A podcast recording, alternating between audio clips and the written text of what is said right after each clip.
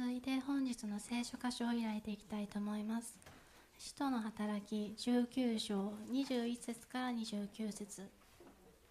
使徒の働き19章21節から29節です。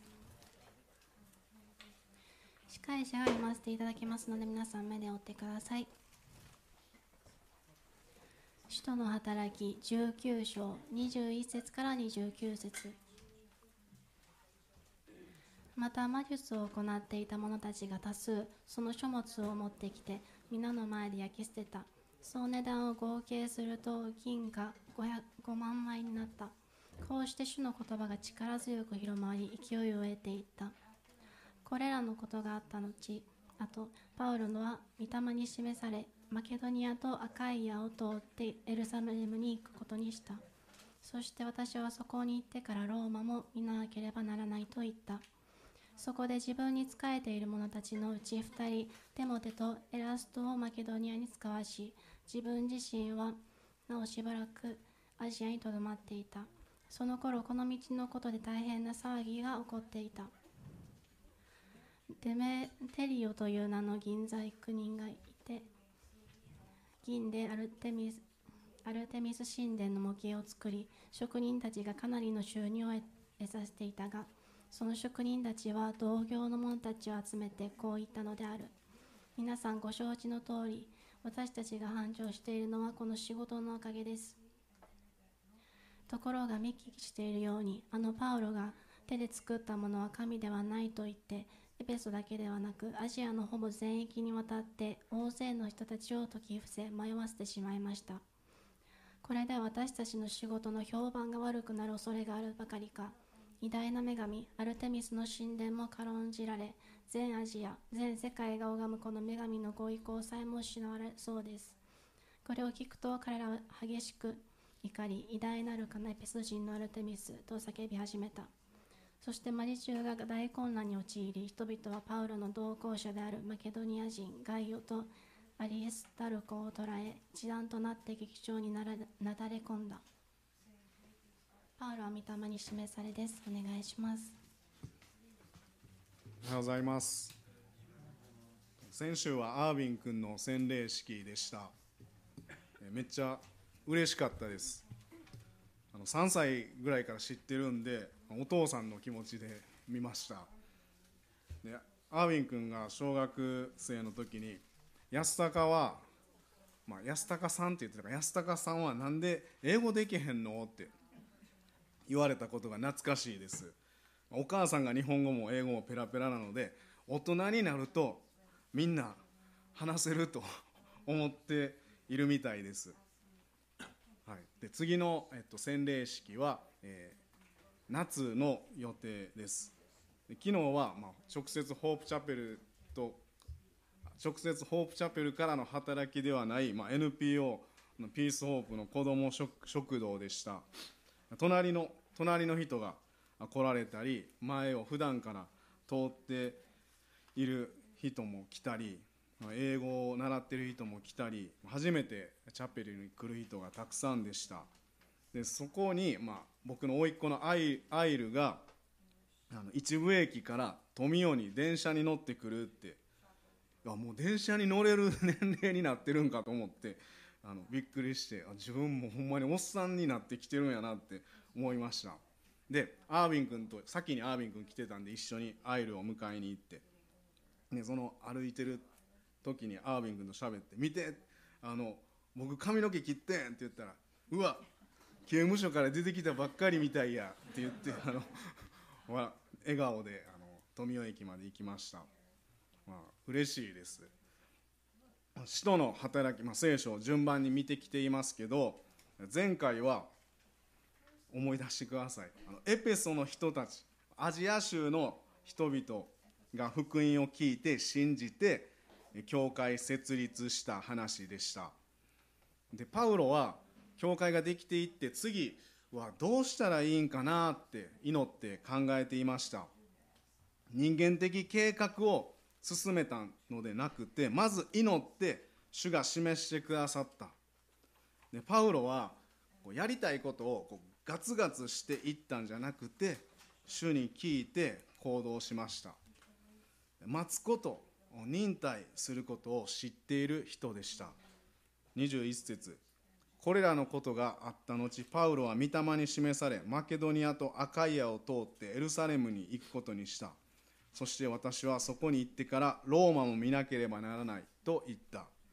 最短ルートであのエルサレム教会に帰らないですごい遠回りしてエルサレムに帰るんです。なんででしょうか？御霊に示されてどこへ行ってどのようにこう旅をするのか御霊に示されて決めました。一つ目のポイントは御霊に示されて小さなこの人間の頭で考えた計画ではなくて祈っては考え考えては祈っての繰り返しから導かれた計画です、えー、吉秀君と LINE したりしゃべるんですけど去年 KBI3 週間コースに行きました。でこれからこれからの人生を、まあ、聖書学院で祈りました。ワーシップリードとかあの教会に使える働きもこうずっと長い間してくれて、まあ、一緒に礼拝して助けてくれています。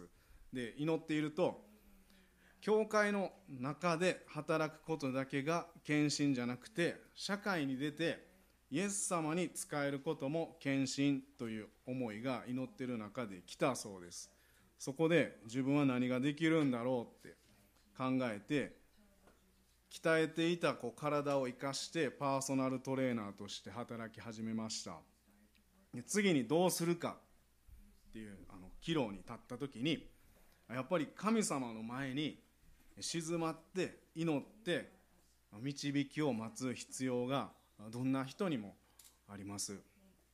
御霊の導きかなっ教えられたら「はい」って答えて行動することが大切です。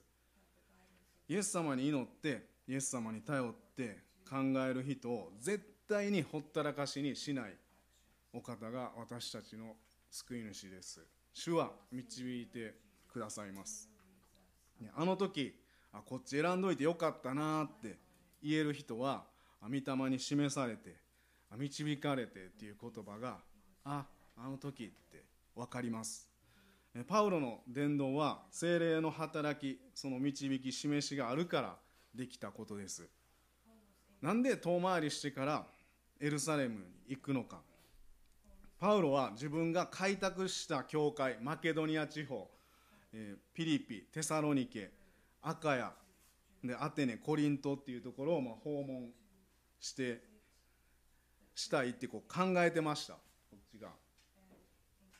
でもう行ってただ「おできてんな教会」じゃなくてもう一回メッセージしたり励ましたかったんですちゃんと。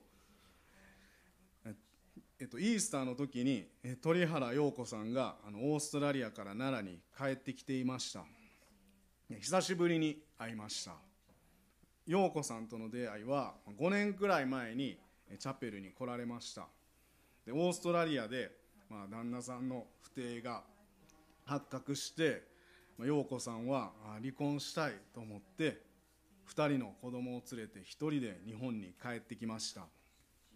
クリスチャンなので礼拝できる場所を探していました。そしてネットでホープチャペルを見つけて来られました。当時もうほんまに旦那の声も聞きたくない。もう電話なんか無理。もうメールも無理。同じ空間にいるなんてもう無理って。けれど日本で一緒に祈ったり考えました。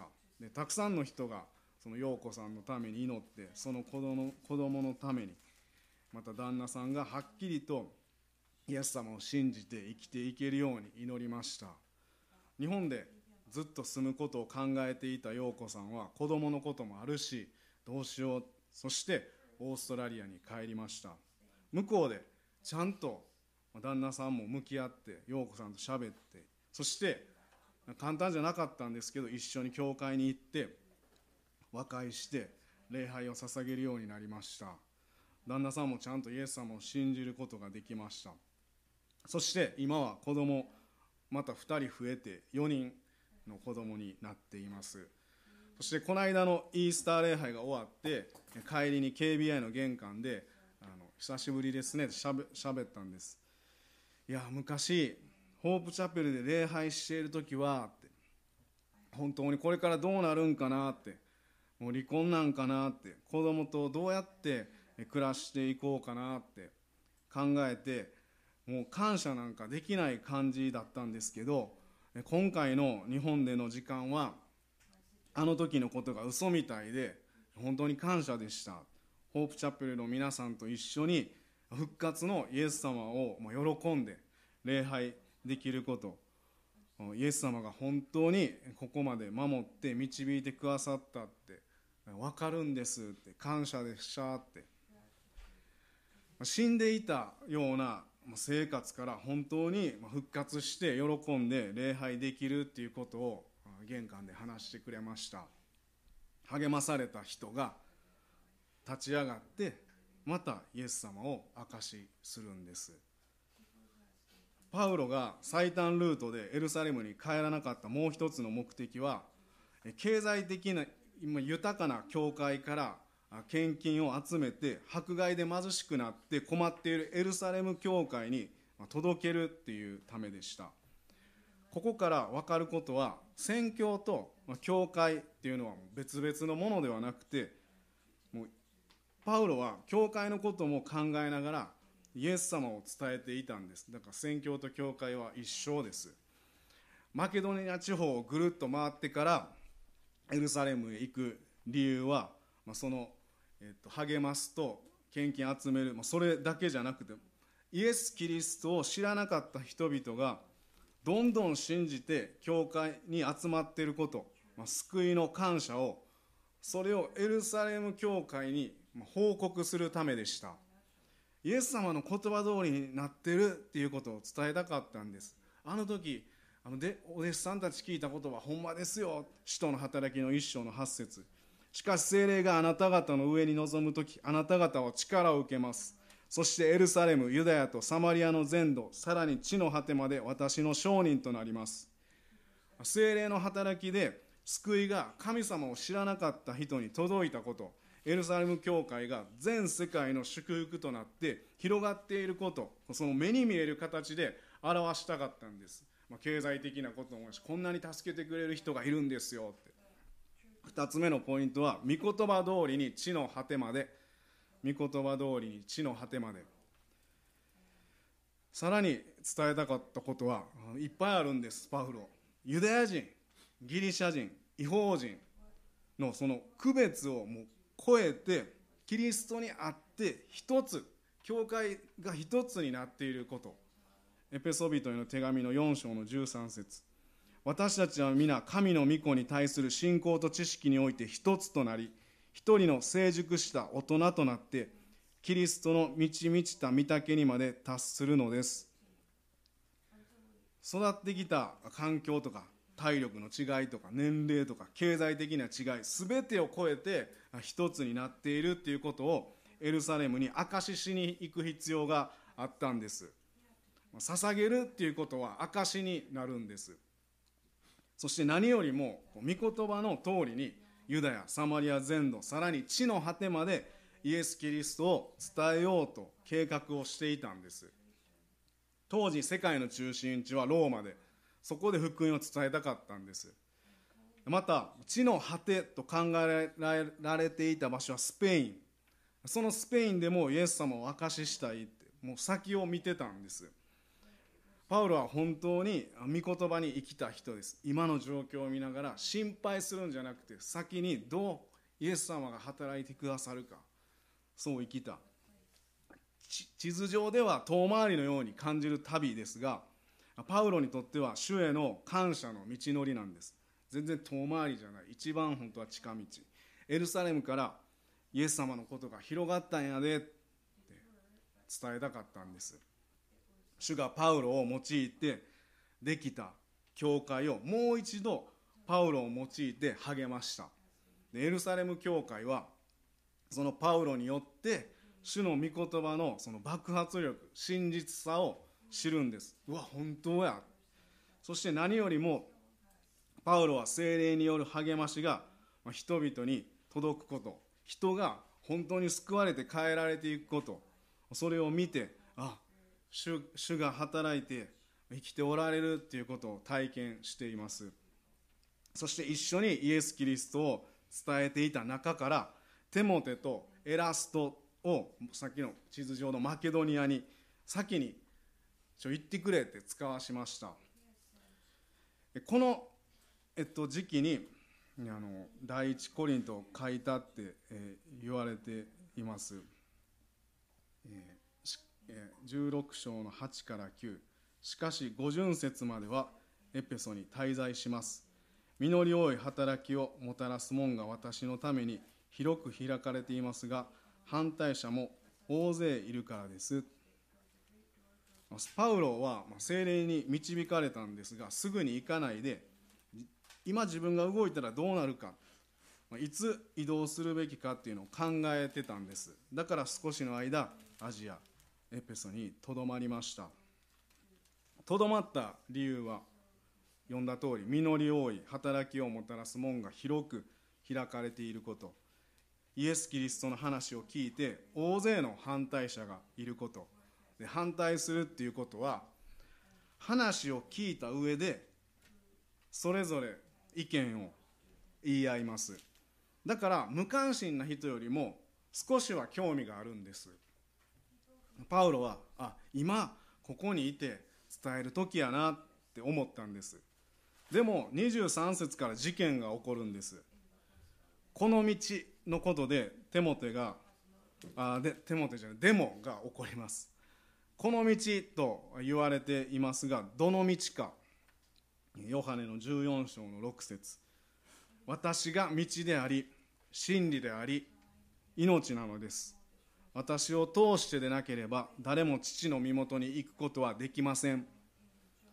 イエス様だけが救い主っていうことは受け入れられなかったんです。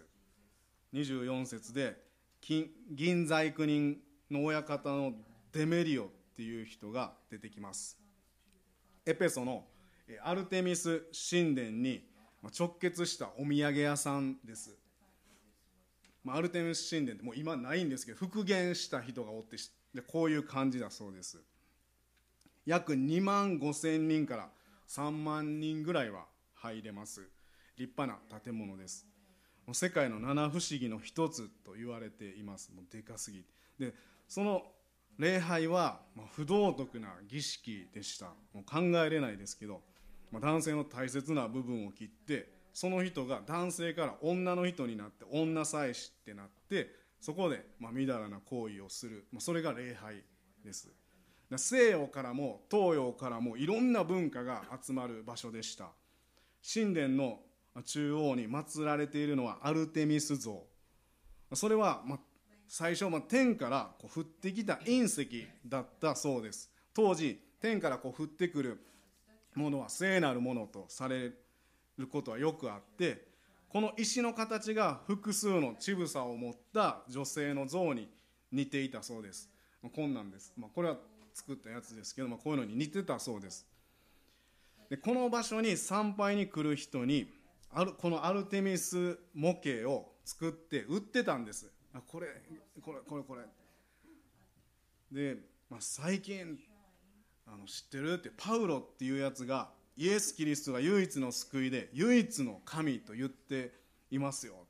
このアルテミスの小さいサイズのあの像を買っていってくれた人が最近アルテミスが神かキリストが神か救いなんかって悩んで言うてましたよ。でこの間買おうとしてた人が買わんと帰ったんです。えそれは大変や。おいみんなちょっと手を止めて集まってくれるか。今までかなりこの作ってきて儲けてきたけどパウロの言うキリストがすごい流行ってきてる。なぜなら人が手で作ったものは神でないって言うてる。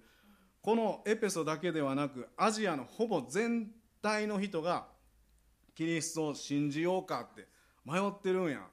えそんなんこれから俺ら食っていけませんやんって。そうやねん。このアルテミスも拝まれなくなってしまう。だから仕事なくなる。何とかしないと。とにかく偉大なアルテミス。エペソ人のアルテミスって叫びましょうって。俺プラカード作りますわって。ほんで金銀銀細工人集めて組合作って。もう集まりや集まりましょうって。29節。そして町中が大混乱に陥り人々はパウロの同行者であるマケドニア人ガイオとアリスタルコを捕らえ一団となって劇場になだれ込んだ。パウロが言うてるキリスト信じてるやつを捕まえろってたくさんのそれで野獣馬も集まってきました。でなんで集まってるのかって自分がなんで集まってるのかって知らない人がもう来るんです。もう人がいっぱい。パウロの言うてるイエスを信じてるやつにはもうほんま罰与えてくれって叫ぶ人。俺らのアルテミスの方がもう偉大な神様やっていう人。で当時、まあ、集まった人がいっぱい集まった理由はもう一つあるんじゃないかっていうので当時のそのエペソの経済が不景気だったこともあって何かそういうのあったらすぐにこう人が集まったって考えられています。今で言うたら国立競技場にめっちゃ人が入ってるみたいな感じだそうです、5万人は入る場所。ブワーって人人人。それを見たパウロはうわこれはもう大変やんって。俺が行ってちゃんと真理を伝えないと。でも弟子たちは止めるんです。いやパウロさん今行ったらやらやられてまいりますよって。もう人の波にもみくちゃにされて殺されるかもしれませんよ。ちょっとここはちょっと我慢してください。で33節で「お前何とかしてくれ」ってアレクサンドロっていうのが背中を押されて大勢の前で「うお!」って出て手こうこう手を振りながら話そうとします。この人はアルテミス礼拝もしてない人。イエス・キリストも信じていないユダヤ人でした。だからちょうど中立な立場。その人が押されて。ででもギリシャ人が見るとユダヤ人もキリスト教も同じなんです。信じているって。だからおお前帰れ帰れうるさい帰れってなって拒絶されました。でこの暴動が2時間続くんです。で次に町の書記官が出てきました。出てきて「皆さん何をそんなに騒いでるんですか?」もう2時間経ってますよイエス・キリストを信じている人は別に私たちの信じているアルテミスを冒涜したわけじゃありません。もし訴えたいならちゃんと裁判所に行って手続きしてください。これ以上騒いだら逆に騒ぎすぎの罪で皆さん犯罪者扱いされますよ。逆に訴えられますよ。だからもうここからみんな出て家に帰っていってください。この人は政治的なこともその宗教的なことも任せられている。まあ、町の役場の人でした。捕まった弟子たちもパウロも守られたんです。不思議なのはパウロたちはエペソエペソの人たちが信じているアルテミスをバカにはしてないのにこんな暴動が起こったっていうことです。本当の救いを信じている人と間違った教えに捉えられている人が出会うとイエス様を信じている人に対してこう反発やその葛藤が起こります。そして魅力を感じて何か惹かれるものがあるって思う人もいます。先週はイースター礼拝で大人も子供も合わせて、まあ、タカちゃんとこうちゃんと何人来てるかなって数えたんです。じゃあ76人でした。初めてキリスト教の礼拝に来た人もいました。でその日曜日の前の日出会った家族ジャパンミッションの下のあの広場で喋ったりしているかやカフェへ、まあ、僕も土曜日、えー、毎週大体行ける時は行きます。でそこで、まあ、アレックスさんがコーヒー入れてくれてあの準備してくれています。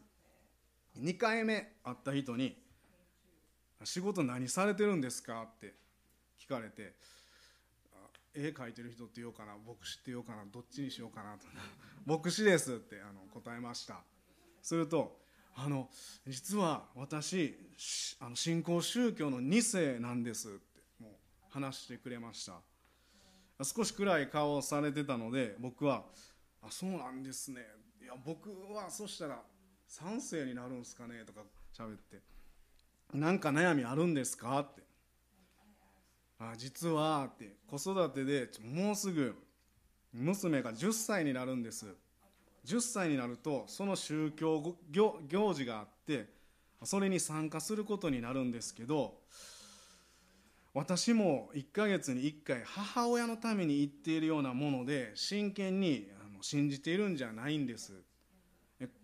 このままその宗教行事を受けるべきかどうかって迷ってて、まあ、主人は信じてないし子育ての方針の違いとかもあって子育てで何がベースかちょっと迷っていましてって。キリスト教はどうですか？なんで日曜日に集まるんですか？って。あそれはって。あの〇〇さん日曜日にイエス・キリストが復活されたからですよ。イエス・キリストは人類すべての罪を背負って十字架にかかられたんです。それから3日目によみがえられた。それが日曜日の早朝だったんです。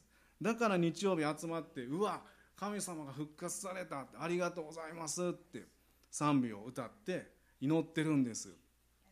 このことを信じるだけで天国に行けるんです。それを信じてる人の集まりです。何の修行もいらないんです。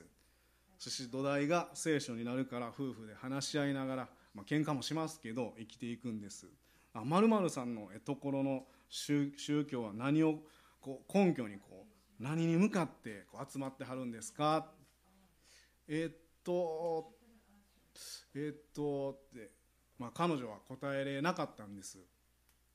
まるまるさんあのこのかやかやカフェから少し上がったところに関西聖書学院っていうのがあって明日そこでちょうどさっき話した復活、まあ、イースターそれをお祝いする礼拝があるんでよかったら来ませんかって。えクリスチャンじゃなくても行っていいんですか？もちろんですよ。誰が行ってもいいんです。で家族で来られました。子供たちは、エッグハンとしてすごく喜んでいました。でその両親は礼拝に出てイースターのメッセージを聞いていました、僕メッセージ語りながらいや届いてほしいなって思っていました。礼拝が終わってからランチタイムの時にテニスコートのところに会いに行きました。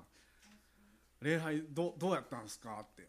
なんかあの自分で信じてはるやつとちゃいますかとかこう。あそしたらすごいあの歌の時間っていうんですか。あの時にあの感動しました。私の信じているものと違います。ありがとうございましたって。カフェにいるいるアレックスさんとか警備愛生とか僕とかを見てくれてうちにおられる精霊様その本物に触れたんです。みんな本物がうちにいるんで他の人がそれを見るんです。触れるんです。だから気になって礼拝に来られたんです。家族みんな救われるように祈っています。エペソの町でパウロは違う宗教の間違いをまあ、バカにしたりこう指摘しまくるっていうことはしませんでした。それでも町の人々がパウロに出会って暴動を起こすほどにこう神概念が揺れ動くんです。私たちもまだイエス様を信じていない人と出会う時その人の心の中で暴動が起きるように葛藤が起こることがあるんです。一人一人私たち一人一人にその神様の力その影響力があるんです。主に示されて導かれて生きていく時に自然自然と主を伝えることができます。イエス様を信じて導かれて生きているだけで人々の心が動いていくんです、まあ、人々の心に地震が起こる。主がパウロを用いて教会を励まされたように私たちも人々を励ますことができます。主に導かれてこのイエス様を伝えていきましょう。今日の一つ目のポイントは御霊に示されて御霊に示されて。2つ目御言葉通りに地の果てまで。御言葉通りに地の果てまでお祈りします。天のお父様エルサレムから始まってヨーロッパ全体に伝わってその歴史からこの日本の島国にまで伝わったことを感謝します。歴史を通しても聖書を通しても語られるお方を私たち一人一人信じています。エペソの町が揺れ動いたように私たち一人一人のうちにも他の人やこの社会町を揺れ動かす主が住んでくださっています。友達や家族やあなたを知らない人に出会う時に上からバカにするのでなくて信じている。主に信頼してこれが本物だとどっしりしながら他の人と語って生きていくことができるようにその時にあなたを知らない人が私たちのうちにおられる主に触れて変えられていくようにどうぞ一人一人を用いてください。力を与えてください。あなたに信頼します。力がないように感じてしまうものですが偉大な人を救うその力が私たちのうちにあってそれが流れていきます。どうぞ用いてください。イエス・キリストのお名前によってお祈りします。アーメン。それぞれお祈りしましょう。